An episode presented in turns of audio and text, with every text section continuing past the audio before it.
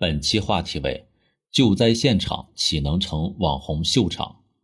近期全国多地持续强降雨，引发洪涝灾害，人民生命财产安全受到威胁，各地救援力量纷纷奔赴灾区抢险救灾。然而，在一线救援现场，却出现一些网红打卡摆拍的奇葩现象，甚至有个别网红主播到因为抗洪救援牺牲的救援队员家门口开直播，嘻嘻哈哈。如此作秀，令人愤怒。救灾现场不是直播秀场，少数主播网红把灾害做背景，把苦难当作卖点，收割流量，赚取眼球，赚取财富，甚至连牺牲的英雄及其家人的热点都要蹭。为人的底线在哪里？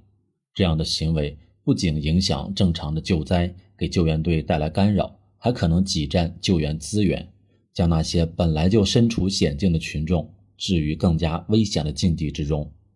要看到，在这轮洪涝灾害中，也有不少真正负责任、正能量的网络主播出钱出力，给灾区群众送去急需物资，传递了温暖。对网红一棍子打死或污名化也是不必要的。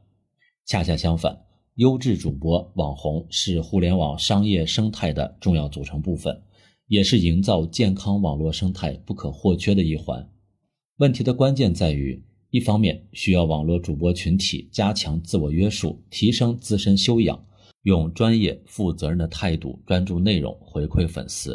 另一方面，也需要有关部门出台政策，加强管理，推动整个行业形成更加完善的职业伦理规范，实现健康可持续发展。在人人直播、全民目击的时代。到底什么东西可以播，什么东西又不易放入我们的取景框中，同样值得深思。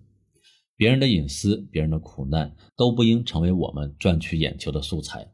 倘若一切都可以变成流量，一切都可以被消费，最终必然会对他人的正当利益乃至公共利益造成损害。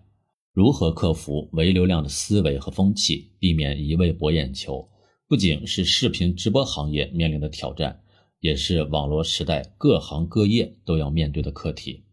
当前许多地区的洪水还未退去，正是需要大家同舟共济、守望相助的时候。营造风清气正的网络环境，更好激发互联网向上向善的力量，